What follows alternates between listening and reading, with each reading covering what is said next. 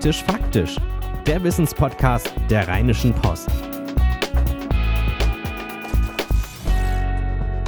Sag mal, Henning, hast du in diesem Jahr eigentlich schon ein Antibiotikum genommen? Nee, und ähm, ich bin eigentlich auch ganz froh drum, weil mir das irgendwie immer so ein bisschen ähm, ja, Sorgen bereitet, das Thema. Und ich habe halt auch gegen, gegen ein bestimmtes Mittel irgendwann mal eine Unverträglichkeit entwickelt. Und ähm, ja, deshalb bin ich irgendwie ganz froh, wenn ich möglichst wenig Antibiotika nehme, vor allem weil es auch so viel in den Schlagzeilen ist. Wie ist das bei dir? Ähm, ja, vermutlich ist es eine Penicillin-Unverträglichkeit. die habe ich übrigens auch. Die haben, glaube ich, auch echt ganz viele. Und ähm, ich finde auch, dass es immer ein komisches Gefühl ist. Ich muss aber sagen, dass ich dieses Jahr sogar schon mehrfach eins verschrieben bekommen habe. Und zweimal davon sogar fälschlicherweise. Was mich, äh, ja, das war, hat mich dann echt, ich bin dann extra äh, zum äh, Spezialisten gegangen und habe das dann nochmal abklären lassen. Und äh, die hat dann gesagt, nee, also auf gar keinen Fall nehmen Sie ein Antibiotikum. Und äh, das ist dann ein besonders komisches Gefühl, weil man ja auch so oft hört, äh, dass man A, gar nicht so häufig eines nehmen sollte und dass das auch zu allerlei Problemen führen kann. Und weil man das so oft hört, haben wir gedacht, das ist doch auf jeden Fall ein Thema. Es betrifft uns alle, unsere Gesundheit und zwar dauernd.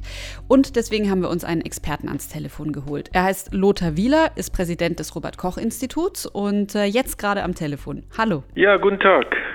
Jetzt fangen wir mal ganz allgemein an. Wir haben gerade schon gesagt, das ist ein Thema, wo irgendwie viele wissen, ja, Antibiotika und wie viele Antibiotika wir nehmen, das ist ein Problem.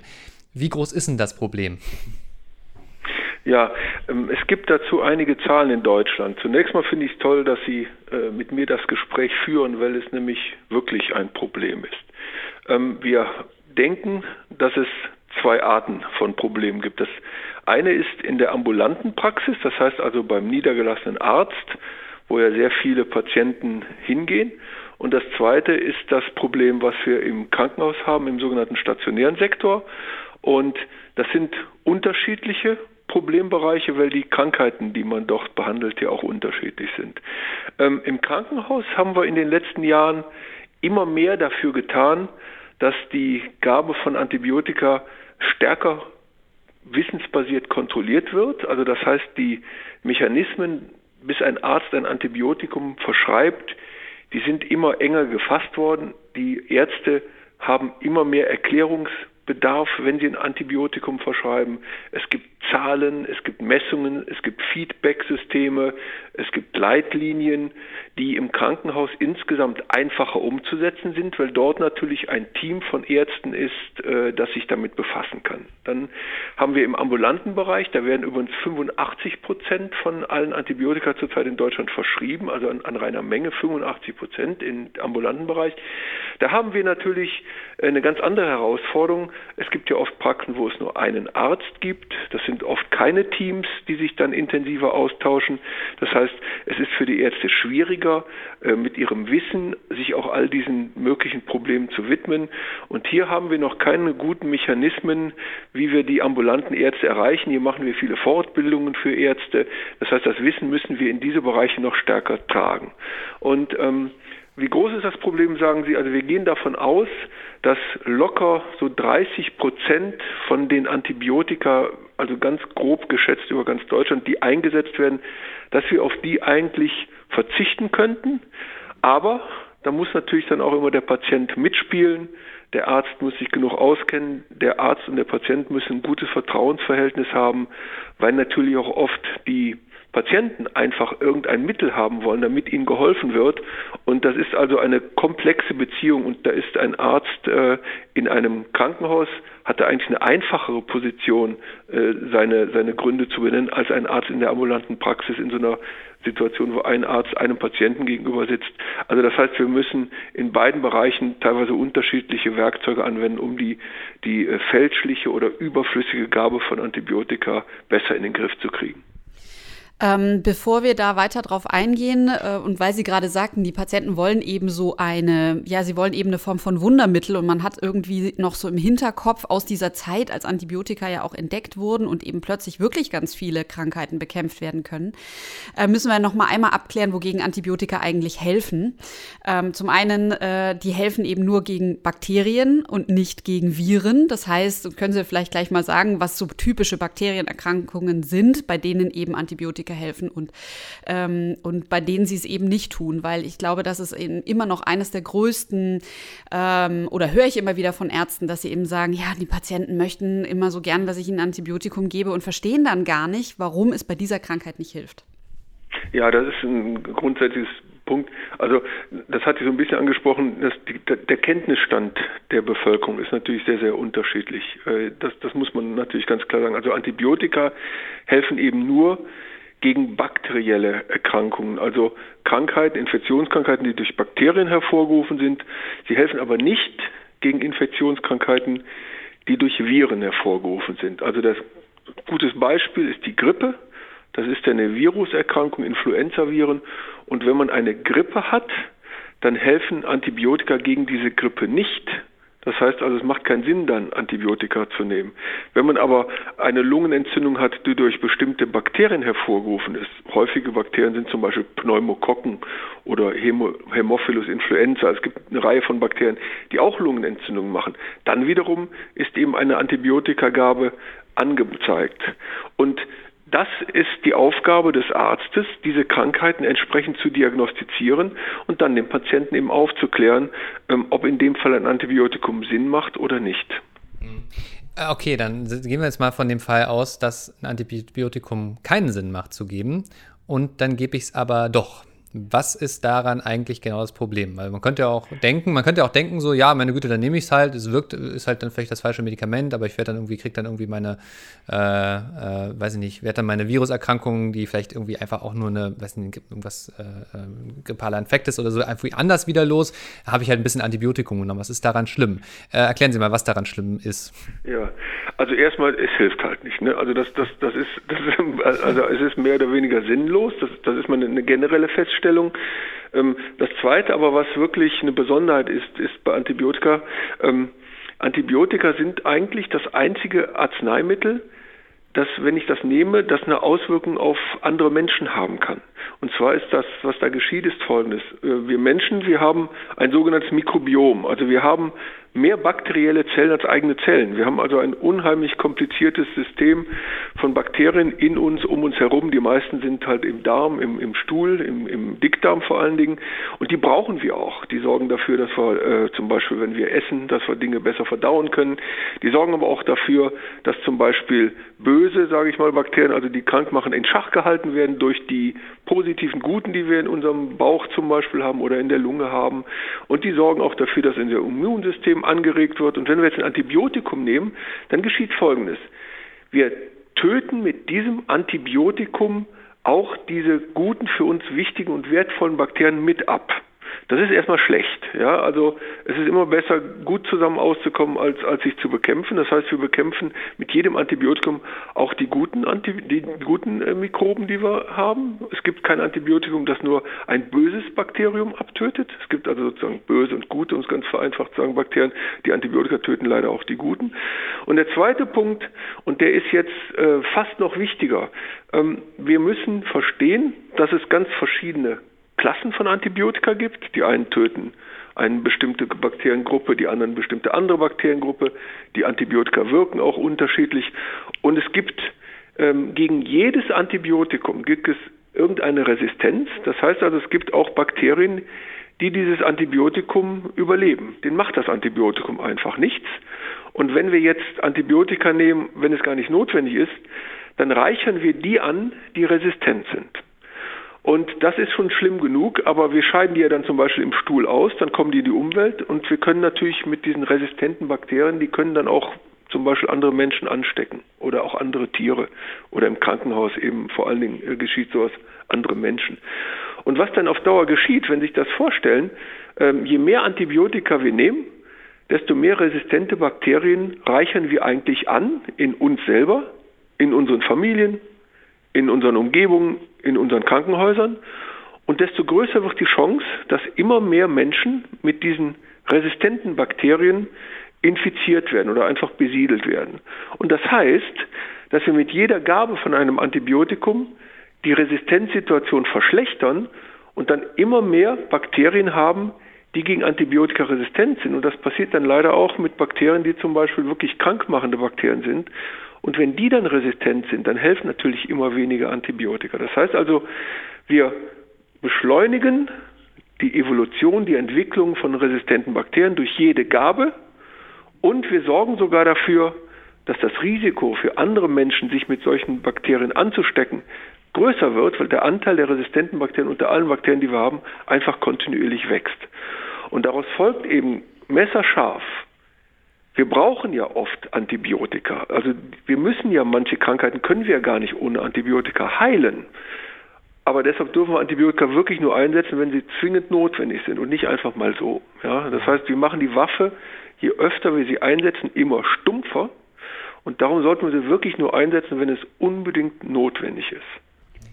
Die WHO hat das ja sogar als eines der Top äh, 10 größten Bedrohungen der Menschheit gesehen, von der, äh, also in der nächsten Zeit, dass eben oder die Möglichkeit, dass Antibiotika unter Umständen ähm, nicht mehr wirken. Und es gibt immer mehr Experten, die ähm, sagen, wir sind eigentlich kurz vor dem Super-GAU in dieser Hinsicht, dass das also tatsächlich alles gar nicht mehr so wahnsinnig weit weg ist. Wie bedrohlich ist die Lage denn wirklich? Also das ist sehr unterschiedlich, je nachdem, in welche Region der Welt sie gehen. Es gibt Regionen, dort treten äh, wirklich in Krankenhäusern häufige Bakterien auf, die man kaum noch behandeln kann. Es gibt bislang kein Bakterium, das gar nicht mehr zu behandeln ist, aber es gibt immer mehr Infektionskrankheiten mit Bakterien, wo wirklich nur noch ganz wenige Antibiotika helfen. Und das sind dann oft auch Antibiotika, die auch ne schlecht mehr Nebenwirkungen haben. Es gibt äh, also Antibiotika, es gibt verschiedene Klassen, verschiedene Nebenwirkungen, verschiedene Entwicklungsstufen und wir müssen teilweise auf alte Antibiotika zurückgreifen, die dann aber mehr Nebenwirkungen haben. Das, das muss einem ja auch klar sein. Jedes Medikament, was man nimmt, hat natürlich auch irgendwelche Nebenwirkungen. Und ähm, das hängt also von der Region ab. In Südeuropa etwa äh, ist die Resistenzrate deutlich höher als zum Beispiel in Nordeuropa. Das heißt also, wir müssen regional Unterschiede erkennen und wir müssen dann regional auch unterschiedlich dagegen handeln. Aber wir können uns auf diese regionalen ähm, Rezepte natürlich nicht allein verlassen, sondern diese Bakterien, die kommen wirklich überall vor. Wir verschleppen sie überall hin mit. Also wenn wir zum Beispiel, nehme ich jetzt mal den indischen Kontinent, wo ich selber auch häufiger war, wenn ich dorthin reise, dann werde ich mit einer sehr hohen Wahrscheinlichkeit mit bestimmten resistenten Bakterien zurückkommen, weil in Indien gibt es Regionen, wo, wo es sehr, sehr große Resistenzraten gibt. Das heißt also, wir müssen ähm, vor Ort koordiniert zusammenarbeiten, um die Resistenzbildung zu reduzieren. Wir müssen also überall Pläne haben, wie wir mit dem Einsatz von Antibiotika besser umgehen. Wir müssen gegenseitig beobachten, wie die Resistenzraten sind. Wir brauchen ein Informationssystem, um schnell reagieren zu können. Wenn wir Ausbrüche im Krankenhaus haben, dann müssen wir ganz schnell dafür sorgen, dass diese Ausbrüche sich nicht weiter ausbreiten von einem Krankenzimmer zu vielen anderen. Wir müssen sehr aufmerksam sein. Wir müssen Informationen austauschen. Wir müssen uns gegenseitig unterstützen. Wir müssen den Ländern, die schlechtere Infrastrukturen haben, helfen, dass sie bessere Infektionsschutz haben. Und wir müssen vor allen Dingen, und das ist ein ganz wichtiger Punkt, wir können natürlich am besten diese Antibiotika vermeiden, wenn wir gar nicht erst krank werden. Das heißt also, wir müssen ganz viel Kraft in die Prävention, in die Vorsorge stecken. Zum Beispiel sollte man sich eben regelmäßig impfen lassen. Dann ist die Chance, dass man infiziert wird, natürlich deutlich geringer.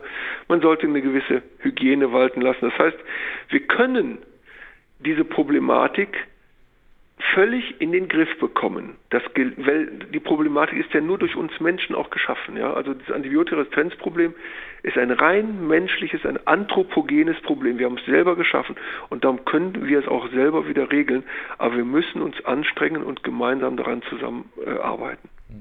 Ähm, wir können ja gleich nochmal drauf schauen, so was auch ich als Patient tun kann, aber erstmal vielleicht noch wirklich auf diese, Sie sind ja gerade schon dabei, was quasi ja für einen Rahmen geschaffen werden muss, damit sich Ärzte, Krankenhäuser ähm, gegenüber den Patienten richtig verhalten, ähm, auch in der Gabe von Antibiotika. Und wenn ich Sie richtig verstehe, ist das jetzt nicht, also wir könnten uns zwar in Deutschland hinsetzen und jetzt hier tolle Krisenpläne schmieden und tolle Meldesysteme uns ausdenken, können Sie auch mal sagen, was es da vielleicht hier schon gibt, aber das hilft uns im Grunde genommen nichts, gerade in einer globalisierten Welt, weil ähm, ja, die ähm, Bakterien kommen halt dann aus anderen Regionen, in denen das nicht so aussieht, äh, dann trotzdem irgendwie zu uns. Ähm, das heißt also, das ist eben nichts, wo man jetzt sagen kann, ja, wir schaffen uns jetzt hier in Deutschland eine Lösung und dann ist gut und der Rest kann uns egal sein. Das ist richtig so. Also wir haben, ähm, wir haben in Deutschland eine Reihe von Maßnahmen in den letzten Jahren, in den letzten 20 Jahren insbesondere durchgeführt. Also das eine nennen wir eine Surveillance, das heißt also eine Art Überwachung, wo wir Informationen bekommen, um den Leuten sagen zu können, wie ist denn die Resistenzsituation. Wenn Sie sich jetzt zum Beispiel vorstellen, Sie haben so eine Informationsquelle in Ihrem eigenen Krankenhaus, dann können Sie schon anhand dieser Information gezielte Antibiotika einsetzen. Sie wissen, die Resistenzlage ist so und so, dann setze ich lieber dieses oder jenes Antibiotikum ein. Wir haben äh, Weiterbildungsermächtigungen Weiterbildung, vor allem wir haben eine Reihe von Weiterbildungen für Ärzte, auch verpflichtend, die Antibiotika verschreiben wollen. Vor allen Dingen haben wir Leitlinien, das heißt also gute Leitlinien, die gute Regeln, die einem Arzt zur Verfügung stehen, damit er ein Werkzeug in der Hand hat, welches Antibiotikum er dann einsetzen soll oder eben nicht. Und wir haben auch gute Leitlinien, wenn es darum geht, wie man eine gute Diagnostik machen muss. Das sind alles so kleine Tools von einem ganz großen Zusammenspiel, mit dem wir das äh, verbessern.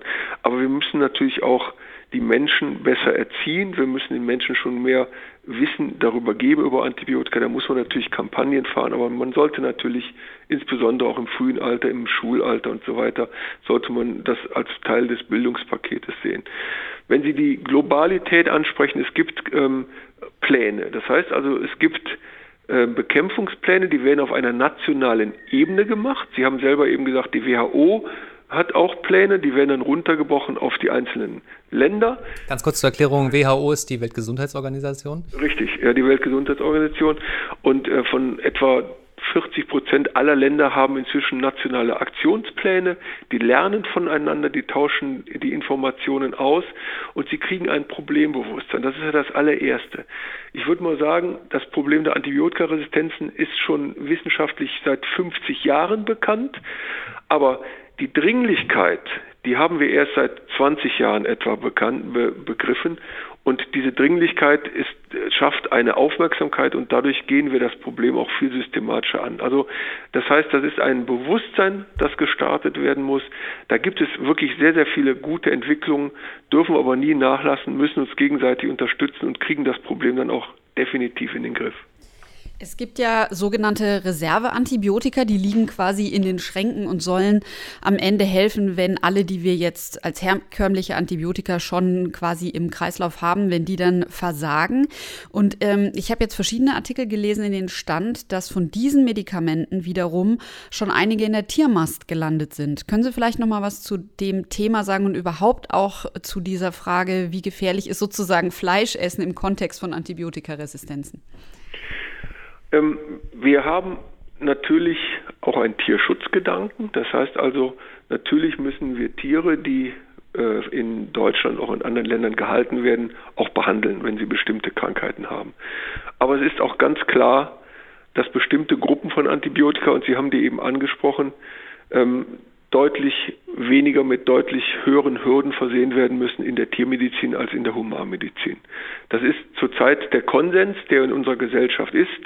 Wenn wir äh, die Tiergesundheit weiter ähm, in den Mittelpunkt stellen und dann äh, zu der Einsicht kommen, dass Menschen und Tiere genau die gleiche Wertigkeit haben und für uns den, den, dieselbe Bedeutung haben, dann werden wir das vielleicht ändern. Zurzeit ist der ethisch-moralische Rahmen in Deutschland aber so, dass wir bei Tieren bestimmte Reserveantibiotika nicht einsetzen.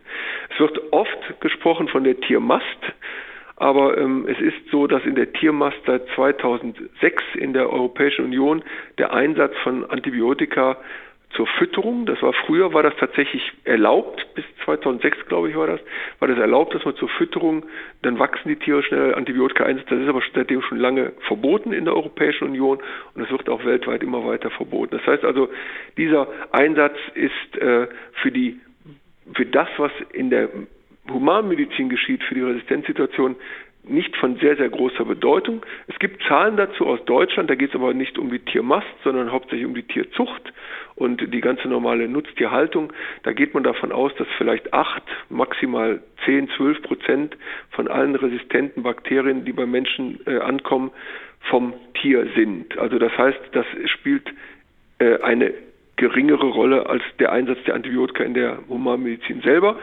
Das Essen von Fleisch nun, Sie wissen, dass es Lebensmittelinfektionen gibt. Da gibt es immer wieder mal welche. Da spielen aber die Übertragung mit resistenten Bakterien eine noch geringere Rolle. Das heißt also, Fleisch selber hat ist nicht von großer Bedeutung als Überträger von antibiotikaresistenten Bakterien. Zudem muss man ja auch immer im Kopf haben, dass man Fleisch in der Regel nicht roh isst, sondern kocht oder zumindest erhitzt, brät oder kocht. Und dann sind die Bakterien in der Regel auch abgetötet. Das heißt also, Fleisch als Quelle für antibiotikaresistente Bakterien spielt in unserem Kulturkreis eine untergeordnete Rolle. Kommen wir mal zu dem Thema, was man selber so tun kann, denn ich finde, das ist bei, dem, bei der Frage nach Antibiotika nicht so einfach. Jeder erwartet ja erstmal, äh, nicht ich entscheide, was ich für Medikamente bekomme, sondern mein Arzt. Ähm, ich würde gerne ein bisschen ganz kurz ausholen zu einer Situation, die ich dieses Jahr eben hatte. Ähm, ich war dieses Jahr einmal sehr, sehr krank. Es hat mich tatsächlich einen kompletten Monat aus dem Leben gefegt und ähm, mein Hausarzt, ein neuer Hausarzt, auch ein jüngerer Hausarzt, hat etwas gemacht, was mir noch nie passiert ist sozusagen. Er hat nämlich von vornherein gesagt, bevor er mir ein Antibiotikum gibt, testet er jetzt erstmal, wie die Viren- bzw. die Bakterienlast ist und hat dann gesehen, dass Bakterien zumindest am Anfang quasi gar nicht da waren, nur Viren da waren und hat dann gesagt, ne, also das machen wir nicht. Und dann zeigte sich das halt, dass das alles immer schlimmer wird und hat das dann aber wöchentlich wiederholt, bis dann der Punkt tatsächlich da war. Dann sind die Bakterien hoch. Am Ende habe ich dann eins bekommen und dann ging es auch unheimlich schnell und es war dann am Ende eine Lungenentzündung. Insofern war es dann letzten Endes ein guter Schritt. Aber ähm, ich war total beeindruckt und fand es eigentlich unheimlich gut, dass er das gemacht hat. Wäre das denn was? Ich, also ihn, da wüsste ich ja jetzt, der macht das einfach so. Aber könnte man das als Tipp geben? Also sagen Sie doch Ihrem Arzt, er soll mal checken, wie die Viren- und die Bakterienlage eigentlich so ist. Ja, also das ist ja eigentlich das Verständnis eines professionellen Berufsverständnisses, nicht wahr? Also normalerweise, ähm, wenn Sie Ihr Auto reparieren lassen, dann werden Sie ja auch erstmal nachschauen, wo liegt denn eigentlich das Problem bei dem Auto. Und ich meine, das ist jetzt vielleicht kein tolles Beispiel, aber das erwarten wir natürlich auch von Ärzten. Dass ja, Ärzte das macht doch kein Hausarzt normalerweise, wenn ich Sie kurz unterbrechen darf. Also ist ja jetzt nicht mein erster Hausarzt und ist auch nicht, nicht das erste Mal, dass ich mich mit Menschen darüber unterhalten habe, wie das ist, wenn man äh, quasi schwer krank ist. Ich habe noch nie von jemandem gehört, dass er gesagt hat, ja, dann hat er mir erstmal Blut abgezapft und geguckt, was, ob eigentlich Viren oder Bakterien da sind. Weil ja auch der Arzt im Zweifelsfall gar nicht so viel Zeit hat und das kostet ja auch Geld, die ganze Diagnostik und so und den Aufwand gefühlt machen sich die allerwenigsten. Ja, also muss man zwei Dinge unterscheiden. Also zum einen bin ich sehr, sehr fest davon überzeugt, dass das Erlebnis, was Sie eben hatten, in Zukunft häufiger auftreten wird, weil einfach auch natürlich eine neue Generation von Ärzten heranwächst, die sicher auch eine andere Ausbildung genießen, auch ein anderes Problembewusstsein haben. Das muss man ganz deutlich sagen. Äh, wir hatten ja auch bis vor einigen Jahrzehnten waren Antibiotika einfach ein wunderbares Mittel, das schlichtweg einfach nur ähm, hässliche und, und, und krankmachende Bakterien abtötet. Und die ganze Komplexität und die ganzen äh, Nebenwirkungen, die hat man früher deutlich weniger beachtet. Also man ist problembewusster geworden. So. Das heißt also, das, was Sie erleben, hoffe ich, erleben Sie in Zukunft häufiger. Aber unabhängig davon gibt es natürlich auch erfahrene Ärzte, die anhand bestimmter Merkmale, ohne eine zu tiefgreifende Diagnostik zu machen, auch schon sehr gut einschätzen können, was da eigentlich los ist oder nicht los ist. Und darum ist es ja zum Beispiel auch wichtig, dass man eigentlich längere Zeit bei bestimmten Ärzten sind, die dann eine Vorgeschichte kennen, Informationen haben. Und wenn es hoffentlich mal eine Patientenakte gibt, eine elektronische, wo alle Informationen über den Patienten drin sind, dann kann natürlich ein Arzt auch schon anhand der ganzen Vorinformationen, die er besitzt, viel zielgerichteter ähm, eine Intervention durchführen. Ja? Aber nochmal also, die Frage, Sie haben mir die Frage nicht beantwortet. Macht es Sinn, dass ich als Patient, wenn mir mein Arzt ein Antibiotikum verschreiben will, äh, und ich finde das irgendwie komisch, weil es ist eben jetzt nicht klar, ist es eine Lungenentzündung oder eine, ich sag mal, eine, äh, eine, eine Blasenentzündung, eine schwere, macht es Sinn zu sagen, machen Sie mir bitte erstmal einen Bluttest auf Viren- und Bakterienlast? Es muss nicht in jedem Fall sein. Es gibt Situationen, wo auch ohne eine Diagnostik ein Antibiotikum indiziert ist. Es gibt diese Fälle.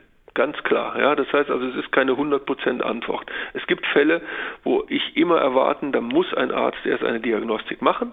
Aber es gibt auch Fälle, wo er ohne Diagnostik auf bestimmten Krankheitsgründen sofort ein Antibiotikum verschreiben kann. Selbstverständlich. Das hängt immer von dem jeweiligen Einzelfall ab. Mhm. Mal so aus persönlichem Interesse, weil ich hatte länger, längere Zeit Probleme mit Mandelentzündungen und da war das eigentlich immer so. Ich bin zum Arzt gegangen und dann, ah oh ja, die Mandeln sind entzündet, dann kriegen Sie jetzt mal ein Antibiotikum. Habe ich jetzt nicht mehr, weil die Mandeln rausgenommen worden sind, endlich dann irgendwann. Ähm, aber ist das so eine dieser klassischen Indikationen? Das ist ja ein sehr häufiges Krankheitsbild.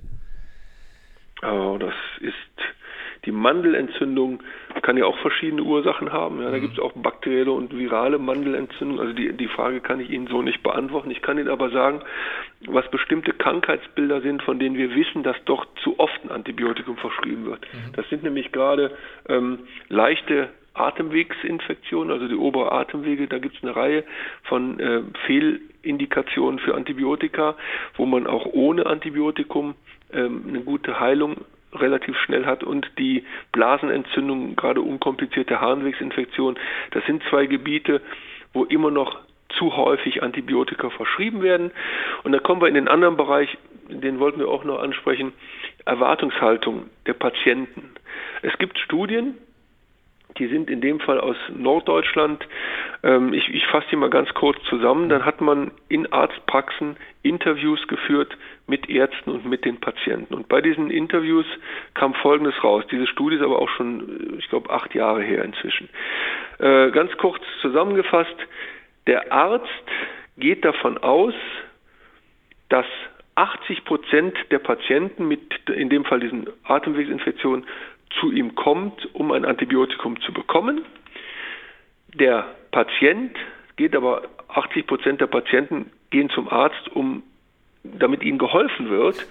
Aber sie gehen nicht davon aus, dass das unbedingt nur durch die Gabe eines Antibiotikums ist. Das heißt also, hier ist eine Menge fehlende Kommunikation zwischen diesen beiden Gruppen. Das ist ein ganz ernüchterndes Ergebnis. Ja, das heißt aber, diese Kommunikation, dieser Austausch mit dem Patienten und mit dem Krankheitsbild des Patienten, dieser Vertrauensaufbau mit dem Arzt, das ist etwas, wo sich die Ärzte und die Patienten verbessern müssen. Ja? Und sie sagen ähm, einerseits, dass es zu wenig Zeit ist beim Arzt, aber wir müssen auch sagen, die Deutschen gehen auch unheimlich gerne zum Arzt. Es gibt kaum eine Bevölkerung äh, äh, weltweit, die so häufig Arztkontakt hat wie die Deutsche. Was ja auch an unserem, muss man ja mal sagen, sehr guten Gesundheitssystem liegt. ja, das liegt an unserem sehr guten Gesundheitssystem, aber es liegt aber auch daran, dass äh, Patienten vielleicht auch mal zu schnell zum Arzt gehen. Mhm. Im, bei uns ist in Deutschland gehen, da gibt es Daten, die stehen im Deutschen Ärzteblatt. Im Schnitt geht ein Deutscher im Schnitt fün, hat 25 Arztkontakte im Jahr. Und das ist natürlich eine, äh, eine, eine schiefe Verteilung. Es gibt natürlich eine Menge Leute, die gehen quasi nie oder nur einmal im Jahr zum Arzt. Es gibt viele, die sehr, sehr häufig zum Arzt gehen. Das heißt also, ähm, wir müssen natürlich auch als Bürger genügend Kenntnis und Wissen haben, um wirklich auch nur den Arzt zu besuchen, wenn es notwendig ist. Damit nehmen wir natürlich auch, laden wir eine Last auf die Ärzte ab, die sie eigentlich gar nicht tragen können und auch gar nicht tragen sollten. Mhm. Es ist natürlich auch dadurch so ein bisschen schwierig. Also ich würde mal sagen, hier in unserem Umfeld ist es so, dass viele Leute lange nicht nach Hause gehen, obwohl sie krank sind oder lange nicht zum Arzt gehen. Ähm, weil du meinst das hier in der Redaktion? Jetzt hier in der Redaktion, äh, weil wir einfach alle sehr anpacken, weil wir äh, auch niemand möchte irgendwie dann Dienste auf andere Leute schieben und so. Und dann haben wir eher auch so oft das Problem, dass Leute eben Dinge verschleppen äh, und es dann immer heißt, geh doch mal früher zum Arzt. Und das macht so ein bisschen so, ja, wie soll ich sagen, ein, äh, eine Spannung auf zwischen zwischen ähm, man geht zu häufig zum Arzt und ja, viele gehen aber eben auch nicht rechtzeitig zum Arzt und hören dann immer, geh doch mal zum Arzt. Ne? Nee, das, ist, also das sind ja alles Einzelfälle und wir, Sie haben mit all dem recht, ja. Aber der entscheidende Punkt ist natürlich hier der sogenannte informierte Patient, der informierte Bürger. Und hier, hier, hier sprechen wir ein, eine Problematik an, die eben nicht nur in Deutschland, die generell da ist. Wir haben eben unterschiedliche Bildungsniveaus, wir haben unterschiedliche äh, äh Finanzierungsniveaus, wir haben unterschiedliche Schichtungen und wir müssen halt dafür sorgen, dass Informationen die die Menschen brauchen, auch an die richtigen, in, mit den richtigen Medien an die richtigen Leute kommen, damit man eben einfach weiß, wann man zum Arzt zu gehen hat oder nicht. Zumindest, dass man es besser einschätzen kann. Und äh, ähm, es ist löblich, wenn, wenn Leute ihren Job ernst nehmen und äh, lieber mal äh, ein, eine Schaufel mehr äh, reinlegen, aber es ist eben nicht hilfreich, wenn sie dadurch ihre Gesundheit oder die Gesundheit ihrer Kolleginnen und Kollegen belasten. Ja, und das ist, das sind Einzelsituationen, in denen man sich entscheiden muss. Aber wir als als, als, als Bürger, wir haben natürlich, wir müssen natürlich genügend informiert werden durch unsere Schulen, durch unser Bildungssystem. Wir haben aber natürlich auch die Pflicht, bestimmte Informationen abzuholen. Und die müssen dann eben gruppenspezifisch ordentlich angeboten werden, durch zum Beispiel solche Telefonate, wie wir sie jetzt führen. Aber ich will nur sagen, äh, das, was, worauf wir hinaus wollen, ist ja, die Verantwortung liegt sowohl bei den Menschen, die nicht Ärzte sind, als auch bei den Ärzten. Ne? Und, und, das ist, und das ist ein Teil der, äh, der Weiterbildung, dass Leute einfach ein Problembewusstsein für Krankheiten bekommen, für die Schwere von Krankheiten und dass sie ein Problembewusstsein für den Einsatz oder Nicht-Einsatz von Antibiotika bekommen. Denn wenn sie als Patient einfach nur zum Arzt gehen, alles über sich ergehen lassen, dann kommen sie natürlich auch nicht ihrer Pflicht nach. Die sollten schon hinterfragen, warum kriege ich jetzt kein Antibiotikum oder warum tun sie dieses oder jenes. Wir brauchen natürlich auch diese Offenheit und dazu gehört ein gewisses Bildungsniveau. Mhm. Also eben nicht nur den Gott in Weiß sehen und jetzt nochmal auf das Beispiel von Susanne zurückblickend, äh, da ist es halt einfach so, man muss jetzt nicht, wenn ich es richtig verstehe, nicht knallhart und, und äh, fest darauf bestehen, dass jetzt unbedingt dieser Bluttest gemacht wird, ähm, weil man halt aber vielleicht einfach zum Ausdruck bringt, ich habe, möchte nicht, dass mir unnötig ein Antibiotikum gegeben wird. Sind Sie sicher, dass es sich um eine bakterielle Erkrankung handelt? Schon allein durch diese Frage wird man wahrscheinlich die meisten Ärzte dazu bewegen, da ein bisschen genau drüber nachzudenken ich meine, Sie, Sie wissen, dass in, in einer Diskussion zwischen zwei Menschen, da gibt es einen Sender und einen Empfänger und die müssen halt irgendwie so miteinander kommunizieren, dass beide wissen, was der andere eigentlich will. Und wenn natürlich ein Patient gar nichts fragt, nur alles über sich ergehen lässt, dann tut er sich auch keinen Gefallen. Und der Arzt, der einen kritischen Patienten hat, dann muss er sich auch mehr anstrengen, um dessen Fragen zu beantworten. Also das, das, das ist ein klares Modell, wo die beiden äh, miteinander reden müssen. Also den Arzt in Weiß, oder den, den, den gibt es nicht, aber den, den Arzt als Halbgott in Weiß, äh, eine furchtbare Vorstellung, die ja auch völlig unkritisch ist und das Arztwesen ja in keinster Weise voranbringt. Letzte Frage. Gibt es noch vielleicht so drei Sachen oder auch zwei, die man präventiv, Sie haben vorhin gesagt, wichtig wäre, dass wir präventiv dafür sorgen, dass wir gesund bleiben? Gibt es da so ein paar Schlagworte? Also erstens mal, äh, klar ist natürlich ein gesundes Leben, ja. Vernünftige Ernährung, vernünftige Bewegung, dass man einen ausgeglichenen Ernährungstopf hat und äh, sich bewegt.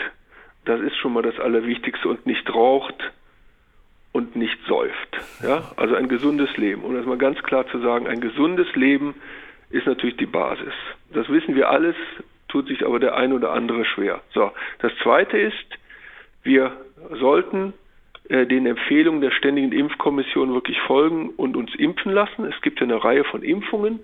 Es gibt äh, die STIKO, das ist diese ständige Impfkommission. Da gibt es eine App, die kann sich jeder kostenfrei runterladen. Da sind auch keine Bugs drin. Das ist alles datenschutztechnisch gut äh, sicher gelöst. Und da können Sie Information, kann jeder Bürger Informationen kriegen, welche Impfungen denn angeraten werden, welche er sich abholen sollte. Das ist wichtig. Da kann man viele Infektionsketten vorbeugen. Und das Dritte ist natürlich eine Hygiene, aber eine vernünftige Hygiene, eine Händehygiene sodass man etwa wenn man mit Kranken zu tun hat, dass man sich auf Abstand hält, dass man sich die Hände wäscht, dass man versucht, eine Übertragung zu vermeiden. Das sind die drei wesentlichen Dinge. Und, und wenn Sie gesund leben und sich gesund ernähren und ein bisschen Sport machen, dann haben Sie natürlich eine deutlich bessere Chance, mit kleinen Infektionen klarzukommen, als wenn Sie eben zum Beispiel Raucher sind abgesehen davon, dass 30 Prozent aller Krebsarten durchs Rauchen hervorgerufen sind, sind sie natürlich anfälliger für zum Beispiel obere Atemwegsinfektionen, wenn sie rauchen oder so. Ja, das sind also die drei relativ trivialen äh, Dinge, die wir machen können, aber viele machen sie halt nicht. Ja. Herr Wieler, vielen Dank für die ganzen Antworten heute. Ja, gerne, war mir eine Freude. Wo ich aus dem Rheinland komme, bin ich unheimlich gerne in diesen Medien.